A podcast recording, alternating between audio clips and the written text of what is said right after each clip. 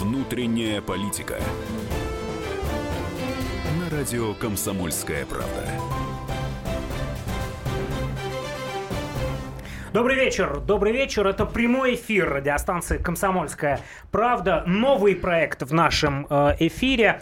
Проект «Внутренняя политика». Э, ведущие российские политики, эксперты приходят к нам в гости. Ведущие программы Никита Исаев, Роман Карманов и Александр Яковлев. И наш сегодняшний гость, депутат Государственной Думы а, Сергей Боярский. Сергей Михайлович, добрый вечер. Спасибо большое, что пришли сегодня к нам в гости. Добрый вечер. Мы сегодня будем говорить о главных политических событиях, э, о главных событиях, которые интересуют, скажем так, политических гурманов. Но прежде всего я хотел бы задать вопрос, который касается лично вас. А, наш сегодняшний гость э, до того, как стал, был избран депутатом Государственной Думы, был генеральным директором и главным редактором телеканала «Санкт-Петербург» и советником губернатора Санкт-Петербурга и успешным, и одним из самых известных предпринимателей в регионе. Но абсолютное большинство, э, когда слышит э, Сергей Боярский, э, вспоминает, что вы сын того самого легендарного, выдающегося Михаила Боярского. Я даже помню, когда на форуме Общероссийского народного фронта примерно полгода назад президент, вы задали вопрос, и Вадим Владимирович на вопрос ответил, а потом попросил передать привет отцу. Вот вас это не напрягает, что, несмотря на то, что вы и успешный предприниматель, и менеджер известный, ну а сейчас уже депутат Государственной Думы, вот все равно тень отца немного нависла над вами?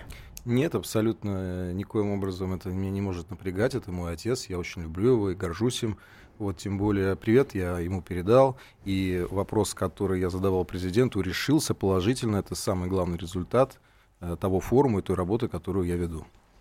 Спасибо. Ну, а можно, да? А, а скажите, вот э, когда вопросы решаются путем прямого включения президента, да, и во время прямой линии, и во время форума, ведь не напасешься этих форумов и прямых включений. Это правильно или нет? Как должны решаться вопросы в стране, если главным результатом форума является решение некоего вопроса, я же не знаю какого, наверное, он очень хороший и так далее. Но вот звонит, э, например, э, человек, которому не платят зарплату, и сразу же, значит, вот идут информационные агентства, сообщают, вот сейчас разберутся с теми, кто ему не платит звонит человек, говорит, ему там не перечисляют э, необходимую там пенсию, и сразу разбираются. А в течение года все ожидают вот этого решения.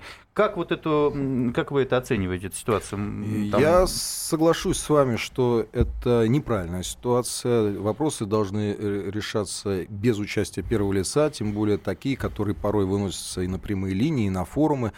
Ну, к сожалению, это особенности нашей внутренней политики, и не только федеральной, но и региональной. Порой нужно дойти до самого высокого начальника для того, чтобы что-то завертелось, и, наконец-то, вопрос решился. Что касается э, того форума, о котором мы говорим, непосредственно о форуме Общероссийского народного фронта, то эта площадка зарекомендовала, зарекомендовала себя именно как доступ э, к первому лицу с э, обозначением тех ключевых моментов, которые, ну, к сожалению, так или иначе, не могли решиться без его участия.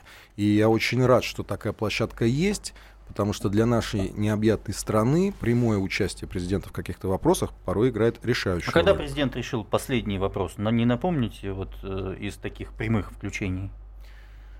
Ну, на каждой прямой линии общения с президентом решаются какие-то конкретные задачи. Ну, вот я могу сказать, что мой вопрос про 21-ю региональную кнопку для телеканалов по всей территории страны был озвучен президенту в апреле, и э, летом уже в трех чтениях его при, э, приняла Государственная Дума, затем Совет Федерации, и президент закон подписал. Теперь вскоре мы рассчитываем на обкатку той процедуры, которая прописана в законе. Это именно будет э, конкурсная комиссия э, с участием правительства Российской Федерации, там, Роскомнадзора и так далее. Если кто не, не понимает, о чем речь, есть 20 обязательных каналов, которые кабельные операторы расставляют в том порядке, в котором они указаны в законе, там, с 1 по 20. А начиная с 21 идет такой некий винегрет – И в каждом регионе, в каждом субъекте это может быть все что Решили угодно. по-своему. Вы М- предлагали закрепить магазин 21 на кнопку за региональным да, телеканалом. Да, чтобы в Москве это был московский канал, в Туле Тульский, в Санкт-Петербурге канал Санкт-Петербург. На самом деле жизнь потихоньку налаживается, в самой Госдуме потихонечку закручивают гайки, и вот э, буквально сегодняшние новости о том, что Госдума обсуждает вопросы финансовой ответственности депутатов за прогулы. А, Вячеслав Володин э, сказал, что когда депутат посещает пленарное заседание, это исполнение им депутатских обязанностей, если отсутствует, то в этом случае делаются вычеты из оплат труда. Действительно, серьезно обсуждается. И на самом деле мы хотели бы сегодня спросить слушателей такой простой вопрос. Какие санкции еще надо ввести, чтобы работа Думы была более эффективной? Сан- санкции в Более эффективной. Думы. 8 более 800 200 А ровно гайки, наверное, 97. закручивают в тумбочках, которые э, мы обсуждали в прошлый раз, которые закупили в Государственной Думе. 8 800 200 ровно 9702, телефон прямого эфира. Звоните прямо сейчас. СМСки также на номер 2420. Но это ведь э, такие две любопытные темы. И, э, значит, и закручивание гаек, как обозначил Роман Карманов, так и история с тумбочками. Э, э, чё- то, о чем сказал Никита Исаев. Давайте по порядку. Значит, вот сначала э, ужесточение э, всяческое контроля за посещаемостью, скажем так, потому что речь идет и о финансовых санкциях. Э, Ну, речь также, ну, там целый набор мер предлагается руководством Государственной Думы. Как вы относитесь к этому процессу? Ну, я, честно говоря, удивлен, почему этого не было сделано раньше, потому что это же работа, постоянное место работы с неплохой зарплатой, с оформлением по трудовой книжке и, э, значит, государство в лице работодателя, а точнее сказать, э, в данном случае избиратель, да, который в избрал на должность, да, но который Мгм. оплачивается непосредственно там аппаратом Государственной Думы. Ну, странно, что люди получают деньги за то, что не ходят на работу. Тем более, что э, пленарные заседания э, проходят э, шесть раз в месяц. Ну, шесть раз можно, наверное, набраться. Ну, у них у всех же была уважительная причина, когда они раньше не ходили. Что, сейчас найдут уважительные Ну, причины? Мы сегодня уже слышали, была полемика на этот счет, что действительно бывают разные причины, и э, менее уважительные, и более уважительные. Кто-то ссылается на работу в регионе, кто-то в комитете, кто-то на какие-то здоровье, вас есть представительные, уже возрастные представительские функции. Вот. Но, э, как сказал Сергей Иванович, будет выработан четкий и однозначный э, критерий уважительных А кто причин. такой Сергей Иванович? Неверов, Ага. э, это руководитель наш. И Поэтому, который сегодня озвучивал этот вопрос, я только за. Я считаю, что полупустой э, зал Госдумы и депутаты ответственные, которые бегают, значит, и должны успеть нажать на э, к- кнопки за своих коллег, это не солидно и не делает чести нашему парламенту. Насколько я знаю, против введения санкций в отношении депутатов, которые голосуют за своих э, коллег, выступили почему-то коммунисты. Не санкция, а эмбарго. Эмбарго, да. Категорически не согласны с предложением запретить голосовать в Госдуме по доверенности. Почему Единая Россия за, а коммунисты против? Нет, ну вот они как раз ссылались на то, что э, существует такое горячее время работы в комитетах, и что вот вы не понимаете, что вы сделаете, когда нужно будет сидеть сутками там и ночью, и днем, и, э, значит, готовить э, ключевые вопросы для вынесения на чтение на пленарное заседание, вот кто же будет тогда ходить? Сергей Михайлович, а сколько сегодня человек было на заседании пленарном? 440.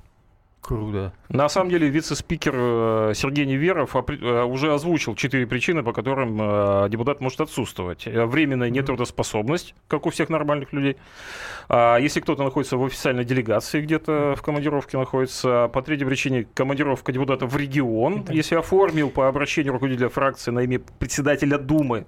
Серьезная история. Четвертая причина исполнения членами Совета Думы своих обязанностей. Например, посещение спикером Совета Безопасности. Вот четыре, четыре причины.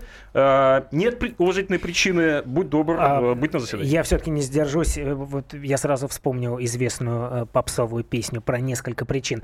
Ну что ж, э, Сергей Боярский, депутат Государственной Думы, гость нашего эфира сегодня о первых э, законах, принятых Госдумой, о законопроектах, о том, как живет новая Государственная Дума, Госдума седьмого созыва и новые депутаты, в их числе, кстати, Сергей Боярский, он впервые избран наро- э, депутатом. Обо всем об этом мы продолжим наш разговор через несколько минут в прямом эфире радиостанции «Комсомольская правда». Ну а вы присылайте пока ваши вопросы, смски на номер 2420. Не переключайтесь, продолжим совсем скоро.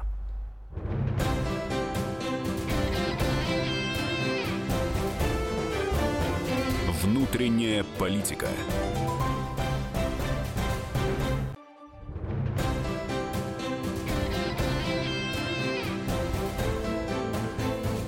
Внутренняя политика. На радио Комсомольская правда. Мы продолжаем прямой эфир радиостанции «Комсомольская правда», программа «Внутренняя политика». Это новый проект в нашем радиоэфире. Ведущие программы Никита Исаев, Роман Карманов, я Александр Яковлев. В гостях у нас сегодня депутат Государственной Думы Сергей Боярский, ранее гендиректор и главный редактор телеканала Санкт-Петербург и советник губернатора Санкт-Петербурга. А, последние э, новости из Госдумы, которые э, приходят сегодня, это вопросы Э, которые касаются кадрового обеспечения, вопроса аппарата Государственной Думы. Э, сегодня стало известно, что аппарат Госдумы возглавит э, Татьяна Воронова. Ранее она возглавляла управление внутренней политики администрации президента. До этого она и сама была депутатом Государственной Думы. Была она и в Центральной избирательной комиссии. Татьяну Воронову считают приближенным к человеком к Вячеславу Володину, новому спикеру. И считается, что вот вслед за э, Ольгой Ситниковой, Игорем Дивейкиным и Сергеем Поспеловым в э, руководство аппарата Госдумы приходит теперь Татьяна Воронова. Как вам эти кадровые назначения? Мне кажется, они очень логичны. Действительно, как вы правильно сказали, это люди из команды Вячеслава Викторовича, и то, что он э, формирует вокруг себя э, тот аппарат, с которым он привык работать, Наверное, это законы жизни. Сергей Владимирович тоже наверняка приведет Это вы Кириенко, э, человек, который заменил Володина в администрации Я президента. Я об обоих говорю, что каждый человек склонен вокруг себя видеть тех людей, с которыми он уже сработался, кому он доверяет, Поэтому эти назначения, мне кажется, логичными. А вот можно вам такой вопрос задать? Вот говорят, что э, Вячеслав Володин во многом сам формировал персональный состав Государственной Думы. Вот с вами было какое-то собеседование, когда вы выдвигались в качестве кандидата от Санкт-Петербурга, я правильно понимаю? Да, нет, со мной лично собеседования не было, но то, что мы действительно уже на этапе после праймерис а, нас собирали на совещания, на которых в том числе присутствовал Вячеслав Викторович, это так, и секрета никого нет, он действительно курировал внутреннюю политику. Вот. Ну, в этот раз уникальная же была ситуация. В этот раз созыв, вот, отсев Единой России и по одномандатникам, и по списочникам прошел еще в мае месяце, когда прошли праймерис. И после этого уже, в принципе, такая картина стала более-менее ясна. И, к сожалению, наступили первые разочарования у тех, кто показал э, не тот результат, на который рассчитывал, собственно, а, особенно из действующих на тот момент парламентариев. Вот. Ну а дальше, как вы а видите... А кто был инициатором вот этого вашего движения? Вы сами или вам кто-то рекомендовал, или сверху позвонили, или вдруг сказали, а вот неплохо бы, чтобы вы представляли... Как становится депутатом? Как становится депутатом от «Единой России» в Государственной Думе? Ну, надо сказать, что я политикой занимался достаточно давно, и пять лет назад я участвовал уже в выборах от «Единой России» в Санкт-Петербурге в законодательное собрание. Вот тогда мне не хватило а, необходимого числа голосов для того, чтобы получить мандат депутата в Петербурге. Вот. Ну, я очень активно вел себя на выборах, и это была очень для меня поучительная кампания, огромный опыт. Это было а кому кампания... проиграли? А в том-то и дело, что я проиграл своим же, потому что по числу набранных голосов э, среди конкурентов я был выше, да, но внутрипартийная конкуренция, э, там же сложная система. Э, э я, я смотрю, со своими, а не я с вижу, я вижу непонимающие глаза. Смотрите, Значит, вот э, Единая Россия, да, учитывая, что там депутатских мест много, значит, набирать надо много. То есть, условно говоря, э, человек от ЛДПР, который в районе набирает 10%, он получает место в парламенте, а единорос, который получает 15 на фоне там 30 в другом районе, не получает. Жесткая внутренняя конкуренция. Да. Ну, Политика. тогда был вообще очень тяжелый год, и протестное настроение протестные были очень велики, и многие голосовали скорее против Единой России, чем э, за кого бы то ни было. Вот, и тогда действительно вот немножко не хватило. Ну и, видимо, я продолжал взаимодействовать с партией, тогда меня пригласили работать э, к нам в Смольный, советником губернатора, потом возглавить главный городской телеканал. Вот. И э, что касается последних событий, непосредственно, когда я принял решение выдвигаться на праймерис Госдуму, меня э, в Москве предложили стать сопредседателем Центрального совета сторонников партии «Единая Россия». И им же... Там, где Поталина была, да, до этого Клинцевич. Да, да. Ну, ну, теперь там вот нас всего трое. Я, Петр Олегович Толстой и Евгения Лазарева.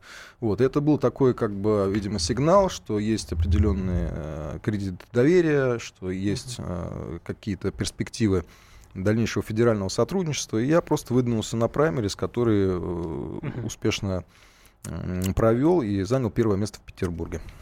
Сейчас, кстати, а... в Петербурге все нормально с ЗАГСом, полностью теперь Единая Россия, да? ЗАГС собранием, а то некоторые подумают, ЗАГС. За... Ну, они так называют ЗАГС. Ну да, да, да, ну я... Сергей Михайлович, вы вошли в э, комитет по культуре в Государственной Думе. А, на самом деле состав комитета по культуре э, это такое серьезное представительное собрание. Вот, смотрите, Говорухин, Бортко, Кобзон. Смотрите, какие имена. А, Сергей Михайлович, вот среди всех этих э, тяжеловесов, как, насколько комфортно вы себя ощущаете и насколько вам удается ну, вот, вставить слово, что называется, вот когда вы собираетесь на э, заседание комитета? Ну, мы только начинаем свою работу. А, комитет собирался дважды. Вот сегодня буквально мы два часа общались с коллегами. Я хочу сказать, что атмосфера прекрасная. Э, Ведет э, Станислав Сергеевич Говорухин э, наше заседание. Вот сегодня Иосиф Давыдович присутствовал, вот, Владимир Владимирович Бортко сегодня не было, к сожалению.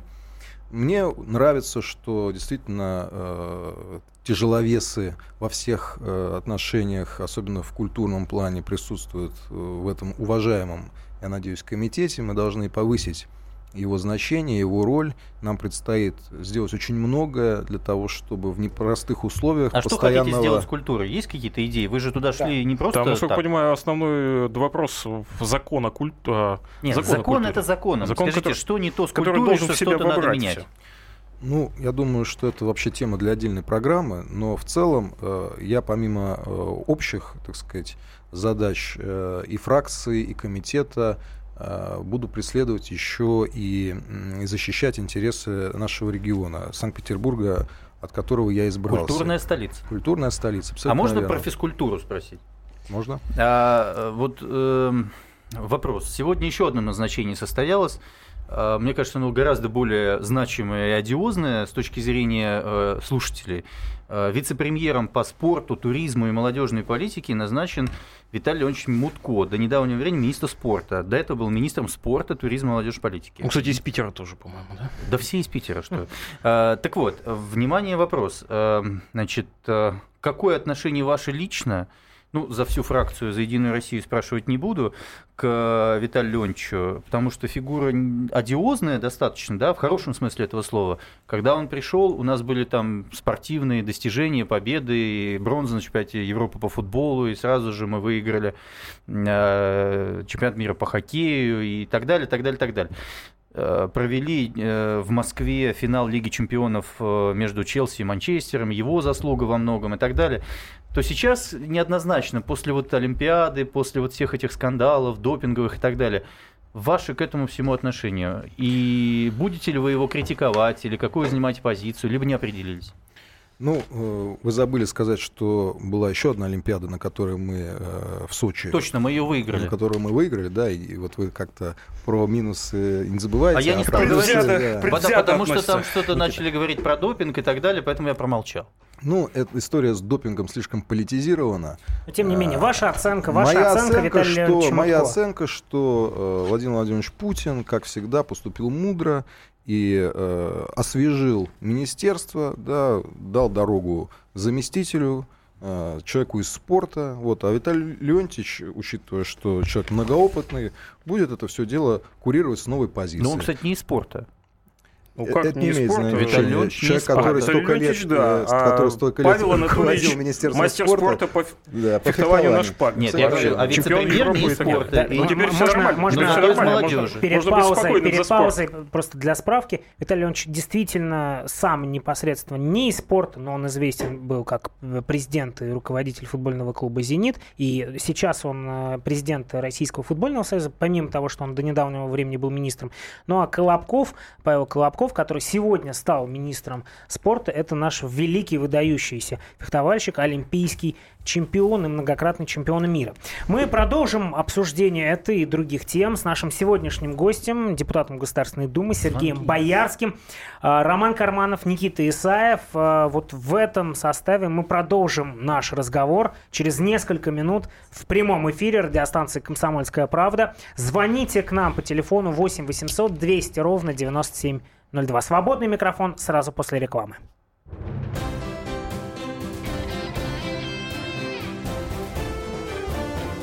Внутренняя политика.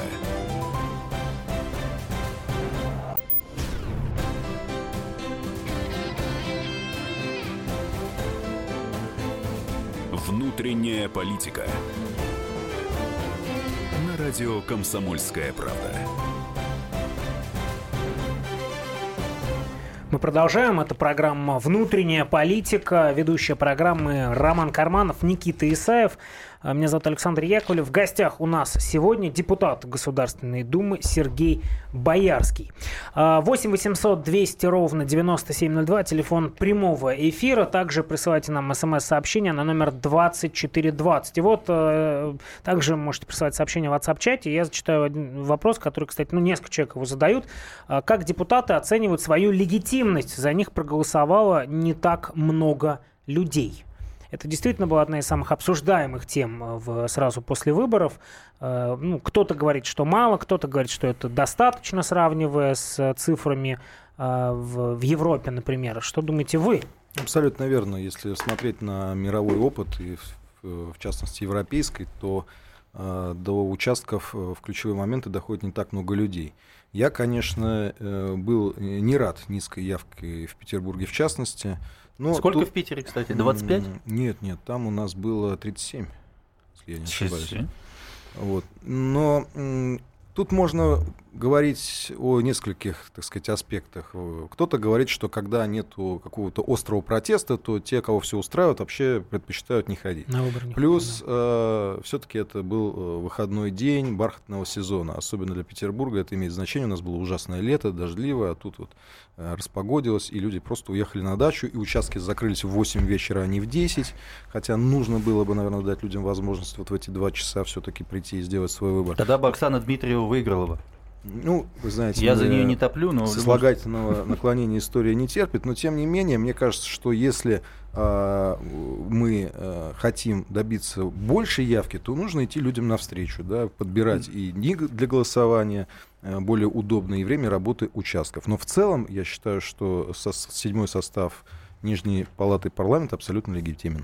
Давайте звонок примем, э, и потом вернемся в студию. Александр, добрый вечер. Откуда вы нам дозвонились? Вечер добрый, город Королев.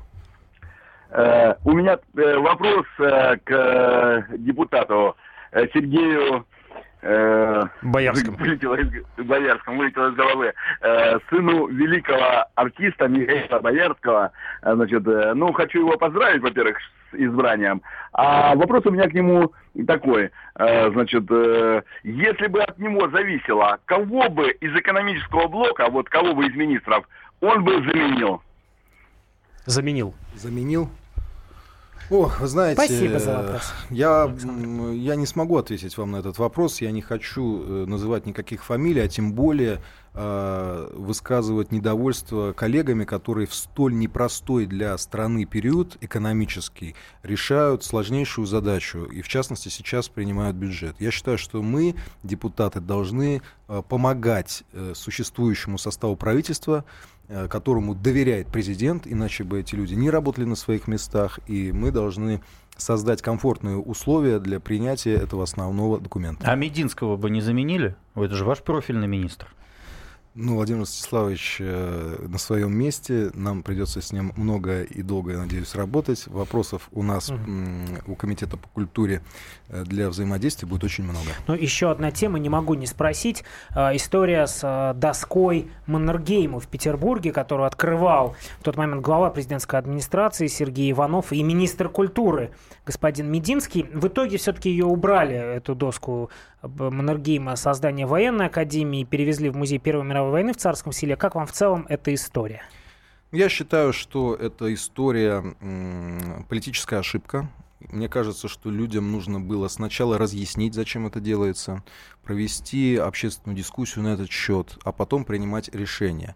У нас Петербург город особый, он не терпит, когда ему что-то навязывают. Поэтому, когда никого не спросив ее взяли да повесили, а личность далеко не однозначная, да, то людям это не понравилось. И как вы видели, вот эта э, табличка много раз страдала, ее там уже и прострелили, и краской облили, и так далее, и тому подобное. Скажите, а стадион «Зенита», э, он навязанный городу или нет?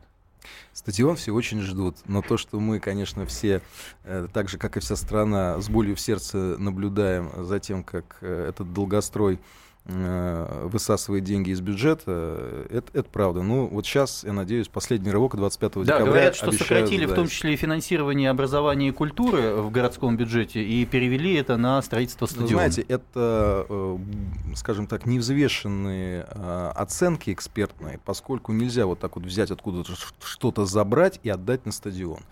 Забирается Там это убыло, все... здесь прибыло. Нет, нет, это все немножко не так. Речь не идет о том, что с конкретных статей забирается, а туда уходит. Стадион все равно нужно достраивать. У нас есть международные, в том числе, обязательства. И откуда возьмутся деньги, в конечном итоге не имеет значения. То, что э, деньги какие-то запредельные, космические, то, что он самый дорогой в мире, это вопрос наверное, к экспертам другого характера и, и, скорее всего, из правоохранительных органов. И я очень надеюсь, что э, вот э, те злоупотребления, которые наверняка были при строительстве, скажем так, не канут в лету и, и найдут еще э, медали и награды своих героев, в кавычках. Сергей, ну вот мы э, вам э, вопросы задаем а, абсолютно разные, из разных областей. Вот у нас есть такая проблема в стране, не все представляют, за что какая ветвь э, власти отвечает. Вот, э, объясните, пожалуйста, вот вы как молодой депутат, э, пришедший в Думу, скажите, на что реально, вот вы уже почувствовали, на что реально депутат может влиять, а на что нет? Вот один в поле, так сказать, воин или нет? Безусловно, э, депутат Государственной Думы, равно как и депутат Законодательного собрания, э, в поле воин, особенно при поддержке той фракции, от которой, в которую он вступил, или от партии, от которой он избирался. Да? Это э, в первую очередь касается каких-то конкретных обращений, конкретных людей за помощью, за, так сказать, в поисках справедливости или в поисках защиты. Да, все-таки институт депутатского запроса никто не отменял, а это бумага серьезная, которую можно писать в самые разные инстанции и на которую обязательно последует реакция. Научите нас и слушателей, где искать их депутатов, которых они выбрали 18 сентября? Депутатов нужно искать, если это одномандатники по месту э, тому, где он избирался, жительство, собственно говоря, там у него должна быть организована приемная. Если этот человек избирался от партийного списка, надо заходить в интернет, на сайт партии, искать часы приема. У нас в Петербурге прием уже ведется, там работают мои помощники, и я в том числе лично буду его проводить э, установленные сроки. Если не удается найти своего депутата, есть какое-то место, куда можно пожаловаться, например, Приходите на в него? приемную партии «Единая Россия». «Единая Россия» работает со всеми избирателями, вне зависимости от того, за кого вы голосовали. Никита. А у меня такой вопрос. Э, вот Саша начал программу с того, что вспомнил про вашего э, великого отца. Кстати, я абсолютно соглашусь, недавно даже смотрел его по телевизору. Но мне вот э, больше нравится творчество вашей сестры. Меня вопрос. Она будет, как и вы, политиком, и вообще, ну, ваша династия перекочует из телевизора художественного в политический? Я уверен, что нет. Э, Лиза абсолютно аполитичный человек, и э, думаю, что на сегодняшний день политиков в нашей семье предостаточно в моем лице. Вот. Э, я рад, что Лиза гордится и поздравляет меня со всеми моими скромными шагами.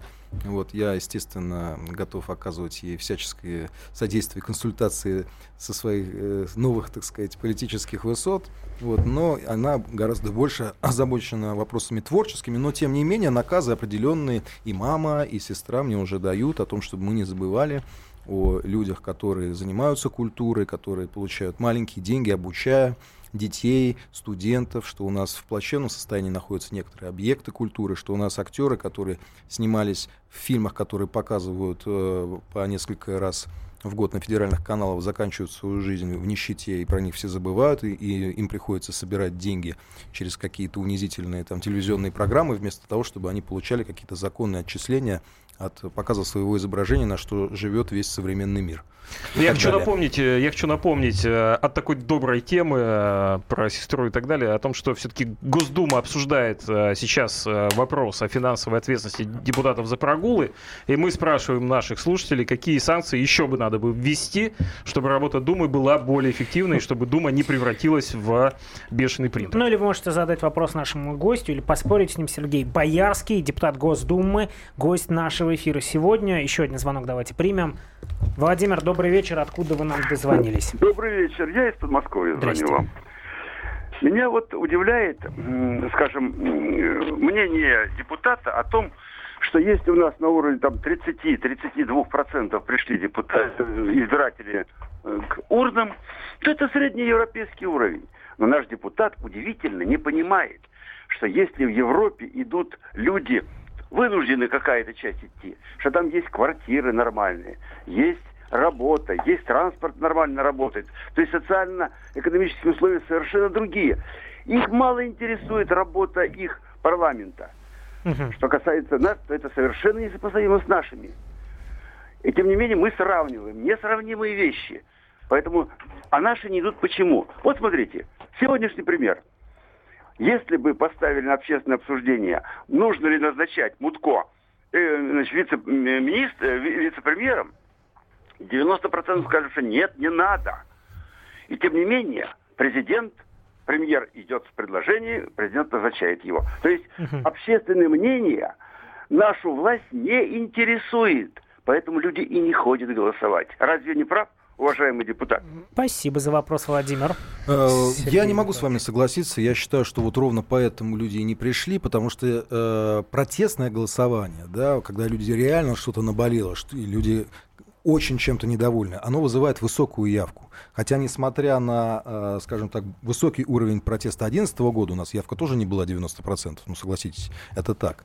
У нас, к сожалению, вовлечение людей в общественно-политическую жизнь страны до сих пор низкое. И это вина в том числе и плохой разъяснительной работы. Я очень надеюсь, что новый созыв Государственной Думы сделает свою работу более открытой и понятной. Мы должны чаще выходить к людям с разъяснением своих позиций, с разъяснением тех законопроектов, которые мы принимаем, зачем мы это делаем и почему.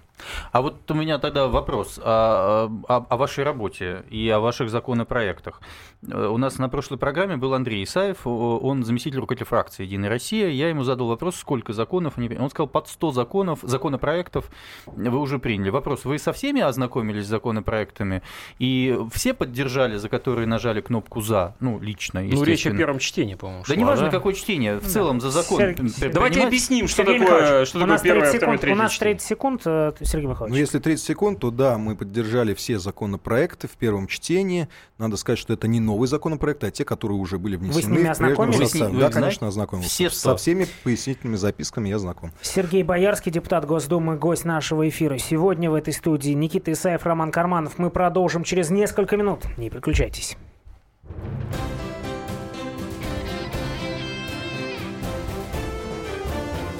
Внутренняя политика.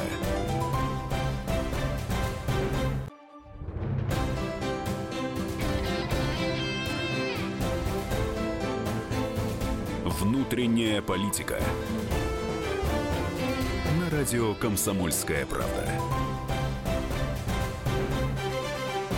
Ну, в каком Мы продолжаем прямой эфир радиостанции «Комсомольская правда». Роман Карманов, Никита Исаев, ведущая программы, я Александр Яковлев. А в гостях у нас сегодня депутат Государственной Думы, ранее гендиректор и главред телеканала Санкт-Петербург э, и советник губернатора Санкт-Петербурга Сергей Боярский. Сергей Михайлович, еще раз э, здравствуйте, спасибо большое, что пришли к нам в студию. Заключительные 10 минут нашего эфира, 8 800 200 ровно 9702, телефон прямого эфира. Но не могу не спросить э, о той сфере, которую вы э, курируете в Госдуме, вы член комитета Госдумы по культуре. Э, все, все, последние, все последние годы э, культура в бюджете финан, это финансируется по остаточному при, принципу. Известный, э, известно, что в одном из документов, который был предложен в результате публичного обсуждения как стратегия развития нашей страны, там даже слово «культура» ни разу не было не упомянуто. Что вы собираетесь с этим делать? И вообще надо ли с этим что-то делать? Может быть, забыть о культуре раз у нас, э, говорят, с пенсиями будут проблемы? Нет, конечно, о культуре забывать ни в коем случае нельзя. Я считаю, что эта сфера не менее важна, чем сфера национальной безопасности, потому что это наша внутренняя нравственная национальная безопасность. И э, те наши культурные традиции. Сергей Михайлович, я вас позволю перебить. Да. Понимаете, вот мы в этой тут все довольно опытные журналисты, и вот все говорят эту фразу. Это mm-hmm. мы с вами все согласны, понимаете? Я сам по образованию культуролог, но по факту мы видим, что сидят э, люди в правительстве, и вот этот э, нужно убеждать, сумма на культуру, она уменьшается, уменьшается, ну, уменьшается. Нужно, нужно убеждать. Вот я на, на телевидении в Санкт-Петербурге тоже только убеждениями выбивал деньги, которые все время пытались сокращать, сокращать, mm-hmm. сокращать, да. Но я ходил, ходил, ходил, просил, просил, просил, убеждал, убеждал, убеждал сказал. в итоге все-таки сохранил что сделали коллектив. в Питере с культурой, кстати, вот вы? Э, в Петербурге я не управлял культурой, я управлял телеканалом, вот, но, к сожалению, действительно, отрасль культуры и э, СМИ сокращается и финансируется по остаточному принципу. Но, несмотря на это, деньги, которые тратятся на культуру в Москве по сравнению с Санкт-Петербургом, да, несопоставимо больше. Mm-hmm. А в стране все-таки это действительно о, серьезные э, бюджетные средства, которые нужно обязательно эффективно использовать. Скажите, а не было такого в Думе вот в первые дни, когда ну, кто-нибудь очень уважаемый, кто-нибудь очень давно находящийся в Думе к вам подошел где-нибудь и так по-отечески сказал, ну, мы все понимаем, что культура важное дело, но ты понимаешь, вот денег не хватает, поэтому, ну, мы там что-нибудь, конечно, сделаем, но на какие-то подвиги, вот, в общем, не рассчитывай. Не все упирается в деньги, понимаете. Помимо всего прочего, нужно э, регулировать законодательно или просто точечно некоторые вопросы. Я вот сегодня поднимал на комитете вопрос. У нас, например, э, наш цирк Ченизели на Фонтанке хотят присоединить к системе Росгосцирка, с чем, например, э, я лично, как петербуржец, не согласен. Наш э, Государственный институт кино и телевидения рассматривается вопрос о том, чтобы сделать его филиалом в ГИКа, что нам тоже непонятно это же вопросы не э, бюджета, это вопросы, скажем это так, вопросы бюджета, объединение, это вопрос оптимизации расходов, как объединяют образовательные учреждения, медицинские вузы, учреждения, да, медицинские учреждения. Но это, это, скажем так, вопросы э, перераспределения э, одних Почему? и тех ну, же бюджетных один средств. начальник управляет двумя теперь Нет, ну, структурами. Вы поймите, там много не сэкономишь, там скорее речь идет То есть вы хотите сказать, что объединение и... медицинских образовательных учреждений много не сэкономило? На этом строили всю политику те, кто занимался оптимизацией этих расходов. Ну, вы имеете в виду объединение внутри конкретных больниц, когда... Конечно, да. А у, нас, я вам у говорю... нас больницы а... объединены, у нас э, образовательные учреждения, школы и вузы объединены, э, и, собственно, под эгидой того, что теперь один ректор, условно его аппарат, управляет двумя. Соответственно, расходы на два аппарата уменьшаются. Все. Понятно. Я вам говорю сейчас конкретно о успешном и коммерчески э, успешном предприятии Санкт-Петербургский цирк, который хотят забрать для того, чтобы размазать его успех uh-huh. по, э, там, скажем, остальным, к сожалению, неуспешным А вам не нравится площадкам.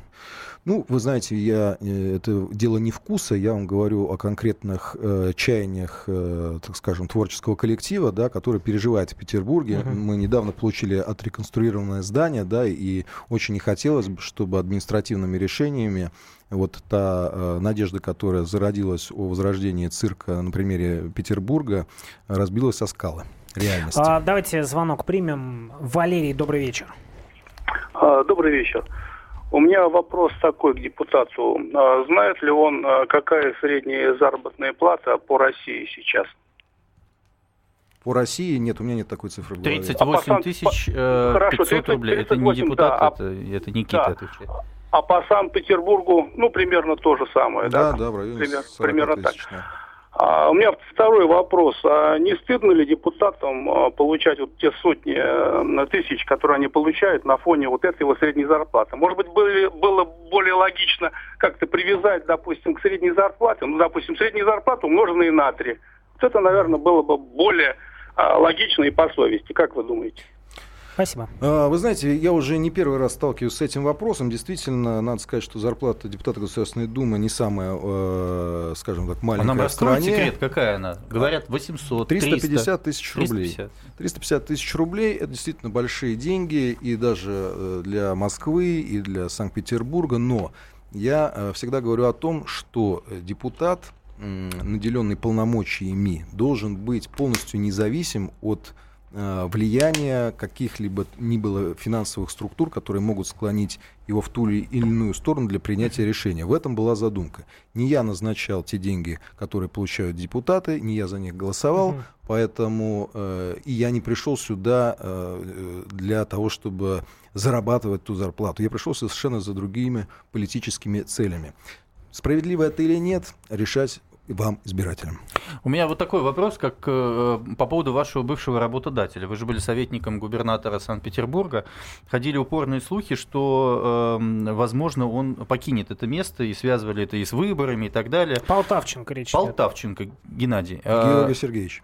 Геннадий Сергеевич. Георгий Сергеевич. А, Георгий Сергеевич, я приношу извинения. А, а, скажите, есть возможность прокомментировать это или, или как-то еще? Вот петербуржцы интересуются, меня спрашивали, наказы давали. Конечно, есть. Не нужно верить слухам. Георгий Сергеевич э, внезапно пришел э, в Санкт-Петербург, хотя обещали нам совсем другого губернатора после того, как Валентина Ивановна Кого, кстати, ушла казака? Да, конечно, и в том числе его. Но Георгий Сергеевич не, не так давно выиграл э, убедительно выборы. Это означает, что люди, петербуржцы, ему доверили править городом на тот срок, э, на который он избрался, поэтому все остальное это лишь слухи. Нужно, э, есть всего лишь несколько причин, буду цитировать губернатора, по которым он может уйти. Либо по своему собственному желанию, либо если ему люди перестанут доверять, либо если президент э, пожелает переместить а его вот, кстати, на другую первый раз по собственному работу. желанию человек ушел недавно из соседней э, с вами Калининградской да, области, да, пришел да. и вдруг сразу по собственному желанию ушел. Что скажете? Я Честно Во всяком скажу, случае, вот этот э, возможный вариант, он отработал. Вариант работает, До него никто видите, так не да. уходил. То ли еще будет, это новое веяние. В конце концов, э, каких еще сюрпризов ждать? Подожди, в 99-м был 31 декабря веяние. Я устал, я ухожу. Но это, правда, не губернатор. У нас новая Госдума, новая администрация. У нас много-много будет сюрпризов еще впереди, поэтому я думаю, что еще много чего узнать. Ну, не новая администрация, э, у нас речь идет о новых руководителях. Да, Господин да. Вайна стал руководителем, а первым э, кресло первого заместителя главы администрации вместо Вячеслава Володина э, занял господин Кириенко. Все-таки новая администрация, когда новый президент. И это, мне кажется, важная деталь. В заключение у нас остается меньше двух Кстати, минут. Не факт. Секундочку. Путин а, пришел, и он не поменял Волошина. Господа, тогда. господа, господа, у меня есть сюрприз для Сергея Михайловича. Поскольку мы работаем в газете, которой 91 год уже, а, а Сергей Михайлович... Михаил Сергеевич? Э, Сергей Михайлович э, вынужден теперь жить в Москве, а не в Санкт-Петербурге. И наверняка обустраивать здесь ему, наверное, одиноко. И мы обнаружили в архиве значит, нашей э, газеты фотографию Э, Михаила Сергеевича Боярского, Лизу Боярскую и Сергея маленького Боярского. Ну, я не знаю, вот история этой фотографии, если можно, в двух словах. Это, видимо, я была встреча с нашим, с нашим фотокором. Минута, минута до да, Спасибо вам большое за сюрприз, за то, что пригласили меня. Прекрасная фотография будет напоминать мне о доме и о молодости. А у вас тоже ковры сейчас висят на стене? Конечно, это петербургский стиль. Везде ковры. Ну, я надеюсь, петербургский стиль частично переедет в Москву. Да, когда в нашей студии появится ковер? Ну, это, наверное, мы обсудим уже в других программах. Сергей Боярский, гость нашего эфира сегодня. Сергей Михайлович, спасибо большое, что пришли сегодня к нам в гости. Удачи вам на теперь вот спасибо. поприще спасибо. депутата Государственной Думы. Никита Исаев, да, Роман спасибо. Карманов, ведущие программы «Внутренняя политика». Расшифровку нашей сегодняшней Э, нашей сегодняшней беседы вы можете прочитать на нашем сайте kp.ru. До свидания. Всего хорошего. До свидания. До свидания.